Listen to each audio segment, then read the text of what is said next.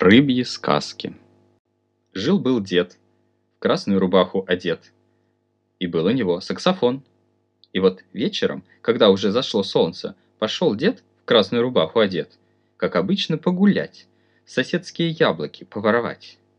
Долго ли, коротко гулял, вернулся дед в красную рубаху одет домой, с кислым от надкушенных яблок ртом, а там саксофон спит себе спокойно в футляре и в ус не дует.